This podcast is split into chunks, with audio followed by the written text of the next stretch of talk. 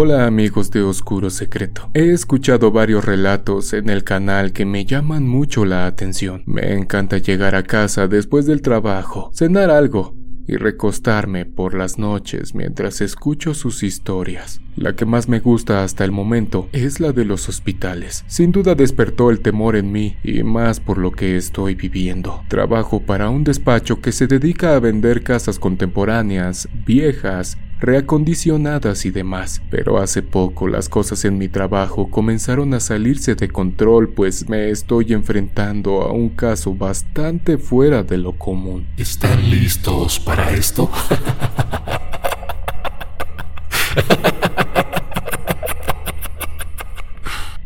y es que es normal que muchos de los departamentos o casas que han sido afectados, o más bien abandonados por cuestiones de enfermedades de los dueños, o porque lamentablemente pasan a otra vida por cuestiones de esta situación que estamos viviendo desde hace ya dos años, reflejan una atmósfera bastante densa, emociones que se quedan atrapadas en las casas y que lamentablemente sienten las personas que entran a conocer sus nuevas opciones de vivienda. En algunas de ellas, es muy normal sentir sensaciones de tristeza, de nostalgia o de dolor cuando nos llaman los nietos o familiares de los ya difuntos para avisar o hacer los avalúos correspondientes de los inmuebles. Es bastante incómodo, pues las cosas se quedan tal cual como las dejaron las personas que partieron, y eso nos dice muchas cosas sobre ellos. Nuestro jefe tiene una costumbre de mandar a realizar rituales de sanación o de limpieza. La verdad no sé cómo se les llaman a esas cosas. Él estudia o pertenece a las personas que practican el Kabbalah. No sé si esto tenga algo que ver. Acomodan las cosas en direcciones específicas y demás cosas. Y supuestamente mejoran las energías de los lugares. Parecerá mágico, pero las ventas nunca faltan. Son cosas raras que la verdad no me interesa investigar. Yo solo me limito a hacer mi trabajo e intentar ganar el mayor número de comisiones como cualquier vendedor, pero hace poco me tocó contestar la llamada que está cambiando la forma de ver lo paranormal. Acudimos a la cita con otro compañero para revisar el domicilio. Nos tardaríamos menos pues la casa es algo grande y espaciosa. La mayoría de los vendedores intentan darle una manita de gato a sus propiedades para que el avalúo resulte un poco más favorable para sus bolsillos. Intentan rellenar grietas estructurales o repintar la zona afectada. Cortan el pasto y demás cosas que enamoren a la vista, pero mi trabajo es detectar las fallas que existen en la estructura y muchas cosas más. Así que en realidad no pueden engañarme de entrada. Algo raro estaba pasando, pues la joven con la cual hablé por teléfono nos esperaba en el gran corredor que pasa frente a la casa. Es una zona residencial ubicada sobre la avenida Jinetes. Es lo único que les puedo decir. Así que no hay mucho movimiento. Solo personas que salen a correr con sus perros por las mañanas y las tardes. Por lo regular, el dueño siempre sale a abrirnos la puerta, pero en esta ocasión no fue así. Desde que vi a la chica se podía notar cierto nerviosismo en ella.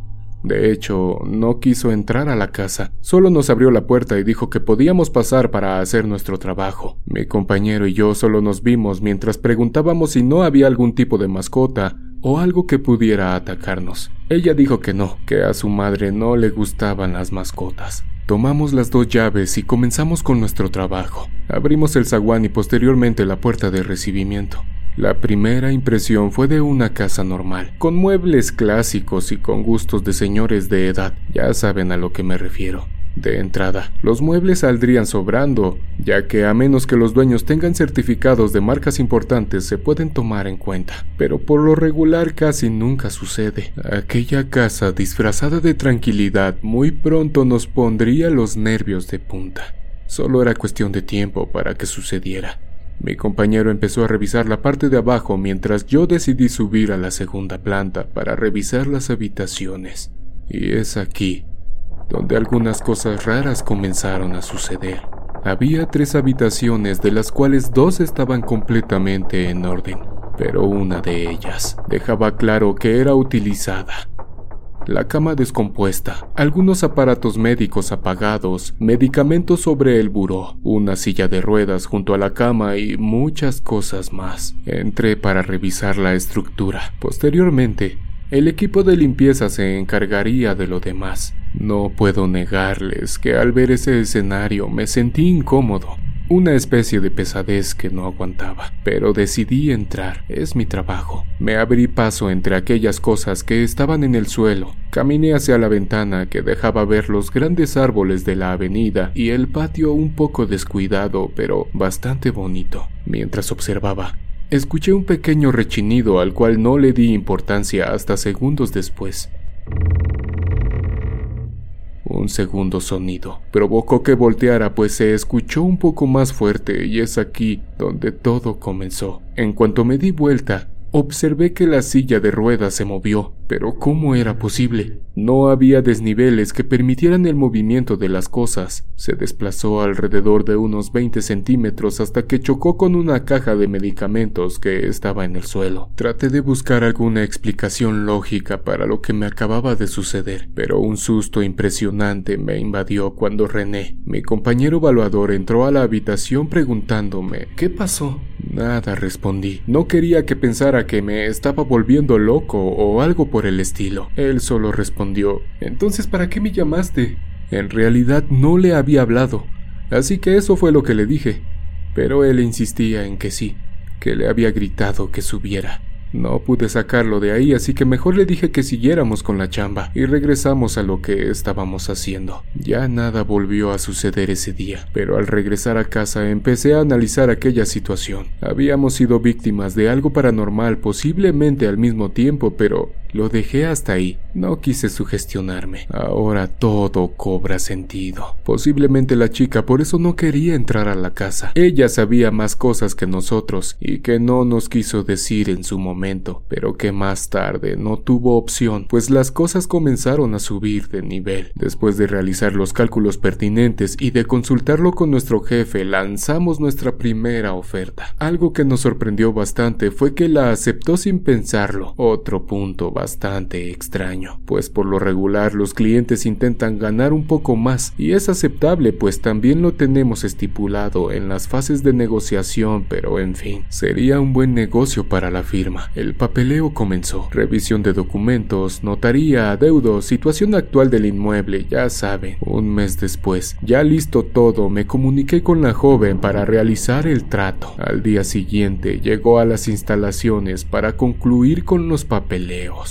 Durante el proceso, no pude evitar preguntar el por qué vendía la casa de su madre. Un poco nerviosa, solo me dijo que ya no quería saber nada de esa casa, a pesar de que le gustaba mucho y que estaba en una buena zona, y pues que tenía planes de irse a vivir a Baja California, pues entre su novio y ella habían colocado una pequeña empresa de tours. Es más, hasta me invitó a ver las ballenas en vivo y en directo, oferta bastante tentadora. Terminamos, salió de las oficinas y comencé a llamar a los muchachos de limpieza y restauración. Ellos se encargarían de sacar los muebles y dejar la casa impecable para comenzar a mostrarla a los posibles compradores. Era viernes, para el lunes.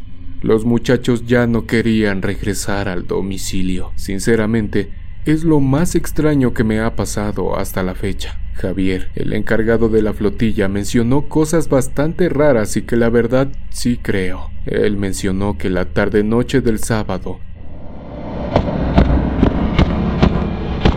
Todos escucharon claramente cómo alguien corría y bajaba las escaleras de madera. Algo impresionados, siguieron trabajando y acomodando los muebles para que en cuanto llegara el camión subieran rápido las cosas. Para el domingo, las cosas aumentaron de nivel. Los muchachos cuentan que vieron claramente cómo una sombra salió corriendo de la cocina para esconderse detrás de la puerta del baño, mientras escuchaban que algo se reía a la distancia. Lo que más espantó al equipo fue la silla de ruedas que desde un principio vi que se movió, pero en esta ocasión no sé cómo salió de la habitación para caer por las escaleras. Entenderán que los muchachos salieron corriendo de la casa completamente alterados por lo que acababan de ver, pero la situación por la cual me estaba llamando Javier era porque al salir de la casa, claramente todos ellos pudieron ver a una mujer parada frente a la ventana de donde había salido la silla de ruedas.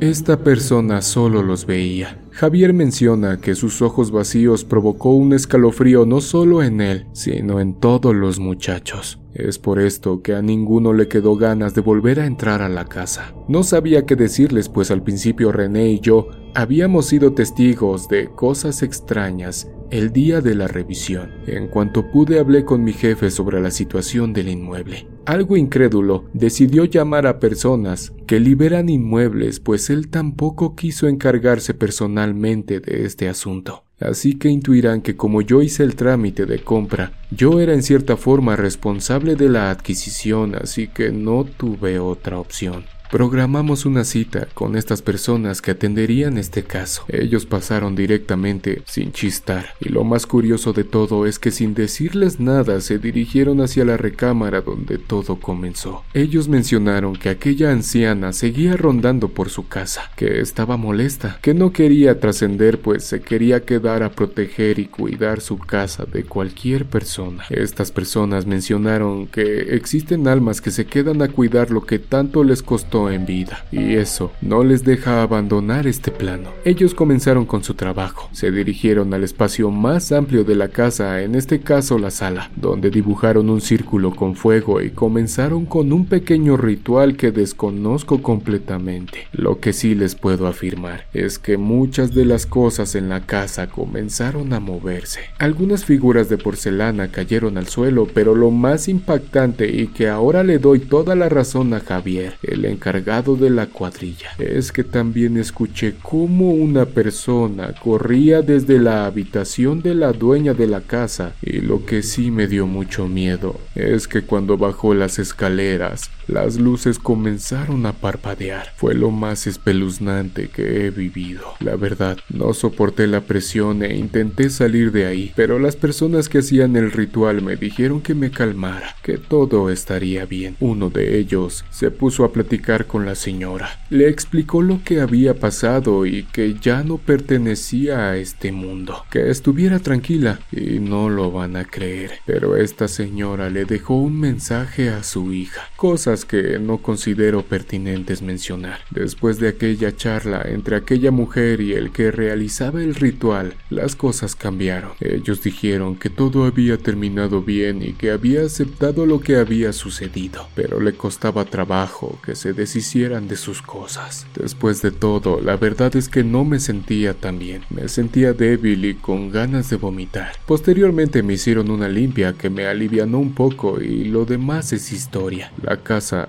aún no se vende, pero les juro que cada vez que la muestro intento estar a un lado de los clientes, pues no quiero que me vuelva a suceder algo extraño. Sé que eso no me protege de nada, pero ayuda un poco estar acompañado. Les mando un fuerte abrazo a toda la comunidad de Oscuro Secreto.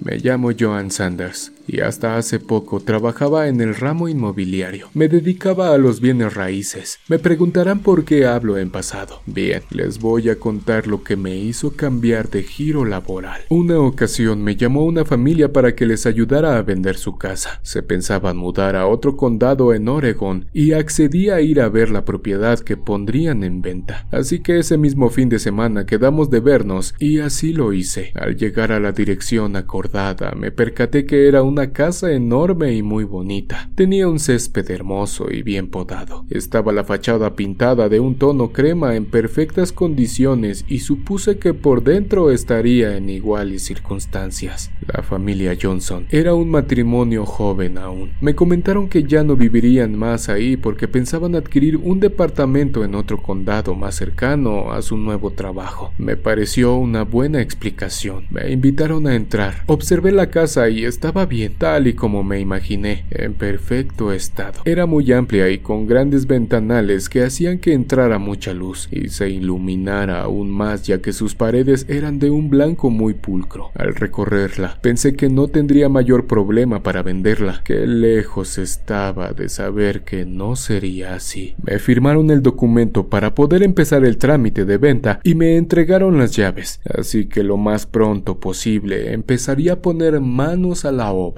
Darían un buen precio por ella, así que aseguré que no tardaría en cerrar una pronta venta y llevarme una excelente comisión. Esa misma semana llegué con el letrero para ponerlo afuera de la casa y sacarle fotografías para poder exhibirla para su venta. Estaba muy metido en esa cuestión cuando escuché que tocaban la puerta. Me tomó por sorpresa y abrí la puerta. Era un señor mayor de lentes, de cabello cano con bastón, que se presentó como el señor Douglas, vecino del lugar, para decirme que había el letrero de se vende y quería ver si yo le permitía verla por dentro. Yo no lo pensé y accedí, aunque le cuestioné que cómo era posible que nunca la hubiese visto siendo vecino de los dueños. Él me contestó que no tenía mucha comunicación con ellos porque viajaba mucho por su trabajo. Ya no pregunté más y dejé que hiciera el recorrido por la casa mientras yo le acompañaba. Me di cuenta de que miraba todo con mucha atención y con cierta curiosidad. Percibí eso por sus suspiros. No había nada en la casa, salvo un cuadro que dejaron los dueños. Era una pintura de una mujer sentada en una mecedora con un gato en sus piernas y con un sombrero rosa. Yo creo que no sería ningún familiar de los dueños porque de ser así no lo habrían dejado ahí. O tal vez se les olvidó con la mudanza. El hombre lo miró y suspiró con nostalgia. Después de un rato, le dije que podría verla en otra ocasión porque ya tenía que marcharme. Me agradeció el gesto y se despidió de mí dándome la mano. Yo se la estreché y la tenía bastante fría. Salió de la casa y yo detrás de él. Me dirigí a mi coche y bajé la mirada para meter la llave en la portezuela. Quería ver hacia dónde se dirigía el sujeto, así que levanté la cabeza en dirección a él y ya no estaba. Se me hizo muy extraño porque siendo un hombre de su edad y con bastón, no podría caminar tan rápido aun cuando viviera en la casa de al lado. Yo no tardé en levantar la mirada, así que no era algo muy natural, pero en fin, no le di mayor importancia. Pasaron unos días enseñando la casa a diferentes personas. Todo iba bien. Habían personas interesadas en su compra, y un día de esos que tenía una cita acudí, y al llegar a la casa para mostrarla, una vez más, me encontré al señor Douglas. Estaba en la puerta a punto de abrirla y lo escuché detrás de mí saludándome. Le contesté el saludo y le pregunté si gustaba pasar de nuevo a verla, a lo que él me contestó que solo pasaba a decirme que si había revisado bien todo. ¿Que si había revisado bien todo? Me extrañó su pregunta y creo no oculté mi confusión porque me dijo lo siguiente. Hay veces que los dueños dejan cosas olvidadas por las prisas de salir. Lo pensé y recordé que en una ocasión en otra casa que vendí sí habían dejado cosas olvidadas en unas cajas en el ático. Nada importante, pero tenía razón. Le dije que había checado, pero lo haría una vez más para mayor seguridad.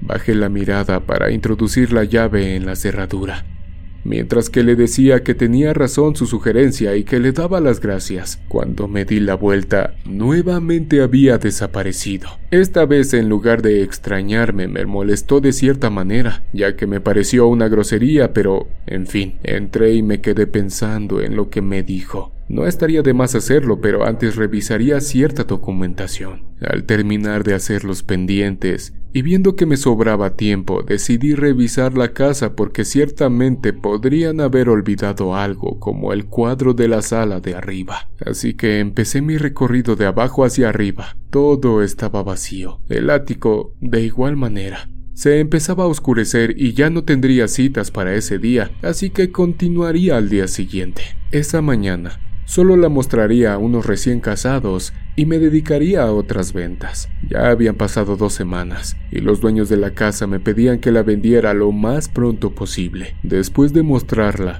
y casi a punto de salir sonó mi teléfono. Contesté y del otro lado sonó una voz masculina algo lejana y hablando lento que decía o al menos yo alcanzaba a oír el sótano. Se entrecortaba mucho y yo preguntaba que quién era, y solo oía lo mismo. Colgué y sonó de nuevo. Y ahora se escuchaba un... Al final se cortó y no escuché más. Así que lo di por olvidado y salí de la casa. Al día siguiente, mientras mostraba la casa a una familia, escuchamos un ruido y fuimos a ver de dónde provenía, y era el cuadro de la mujer con el gato. Estaba tirado, se había desprendido de la pared. Lo agarré y lo coloqué en la encimera de la cocina. Mientras atendía a la familia, les expliqué que el clavo se cayó, pero todo estaba bien y seguí mostrando la casa. Nos despedimos y quedé en espera de su respuesta. Caminaron hacia su auto y el niño se zafó de la mano de su madre y regresó corriendo a decirme algo que se le estaba olvidando.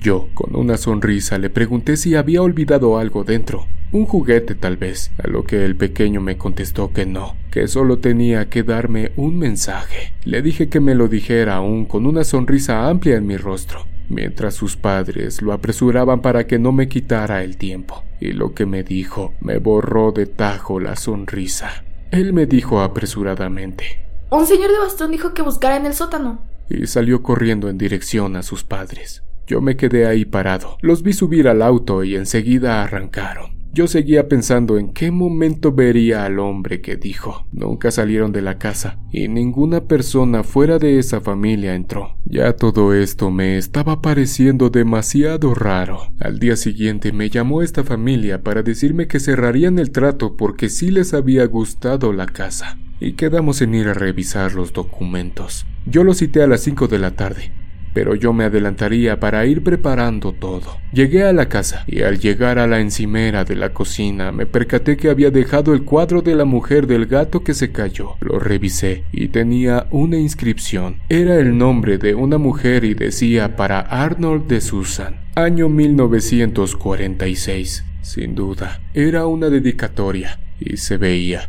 que la parte del papel que cubría el cuadro había sido desprendida y pegada de nuevo. Quise desprenderlo nuevamente, pero después de todo era propiedad de las personas aún dueñas de la casa. Pensé en llamarlas y así lo hice. No me contestaron la llamada, así que supuse que si hubiera sido importante para ellos no la habrían dejado. Así que procedí a despegar la parte de atrás del cuadro. He de decir que el cuadro era bastante grande y justo detrás de la pintura estaba pegado un sobre amarillo, con un sello muy particular con una D mayúscula. No sabía qué hacer, abrirlo o dejarlo así y entregarlo a los nuevos dueños. Al final me ganó la curiosidad y lo abrí. Me llevé una sorpresa. Era un testamento. Hablaba de una casa que se quedaba en herencia para una mujer llamada Dorin Douglas. Y al revisar la dirección, era justo la misma de la casa que yo estaba a punto de vender. Y para mayor asombro, quien heredaba era Susan y Arnold Douglas. Parecerá broma, pero en ese justo momento sonó el timbre de mi teléfono y era de nuevo una respiración lejana que decía y de nuevo se cortó. Recordé las palabras del niño el día anterior, así que ya no me quedaba duda. Tenía que buscar en el sótano algo que yo mismo ni tenía idea de qué era. Bajé lentamente las escaleras hasta ese lugar. Prendí la luz tirando la cadena del techo y empecé a revisar. Solo encontré cajas que yo vi como basura, libros y cosas sin importancia, pero justo detrás de ellas encontré el bastón que recordé le vi usando al señor Douglas. Recordé que así se presentó conmigo. Me sorprendí aún más. ¿Qué hacía ahí su bastón si nunca bajamos al sótano? Todo se estaba poniendo muy raro. Justo debajo de las cajas de la ropa vieja y demás cosas, había un tapete que desentonaba con el lugar. Se veía recién comprado. Cuando me agaché a verlo, tenía incluso la etiqueta. Quité las cajas y debajo había cemento que se veía no tenía mucho que lo habían puesto porque contrastaba con el gris desgastado del resto del piso, pero se veía con cierta humedad.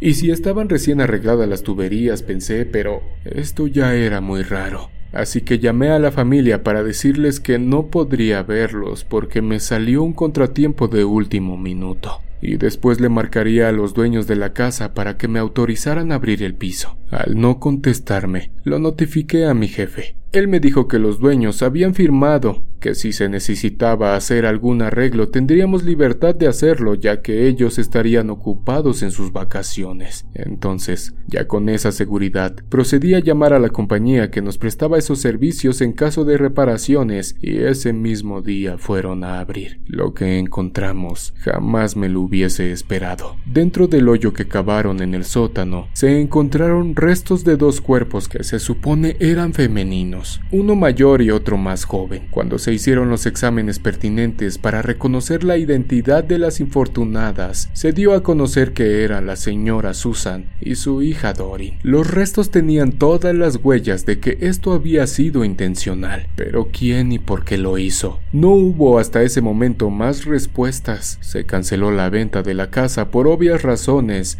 y se buscaron a los señores Johnson. Los aprendieron justo en el aeropuerto de regreso de sus vacaciones, ya que me pidieron que les notificara que la casa estaba ya vendida y que necesitaban firmar para entregar la casa y entregarles el cheque por el monto que pidieron por la misma. Así que se hizo la captura. Al interrogarlos, resultó que la señora Johnson era sobrina de un hermano del señor Douglas y que al morir le heredó la casa a su única hija. Ella vivía con su madre la señora Susan, porque el señor Arnold había fallecido cuatro años atrás.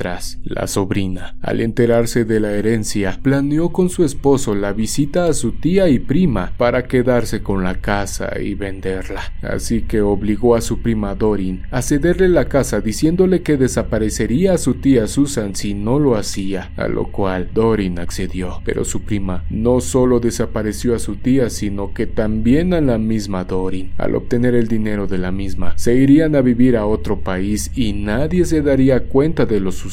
Pero no contaban con que el señor Douglas regresaría del más allá para resolver el lamentable acontecimiento de su amada esposa Susan y su querida hija Dorin. Y sí, para eso me contactó de alguna manera para que yo indirectamente le ayudara y así encontrara el testamento original de la casa y lo que quedaba de su amada familia, enterrados bajo el cemento de su misma casa. Días después del caso de la casa, soñé con el señor Douglas sonriéndome de lejos y haciéndome señas con su bastón en señal de gracias. Este episodio en mi vida me enseñó que nuestros seres queridos no se van del todo y si tienen un pendiente para resolver y aunque ya tenga tiempo que partieron, regresan para ayudar a descifrar o resolver los casos más difíciles, extraños y dolorosos en nuestras vidas como lo fue este De esto ya pasaron tres años y no lo olvido. Historia original escrita para Oscuro Secreto por Yemisha, diosa de la oscuridad.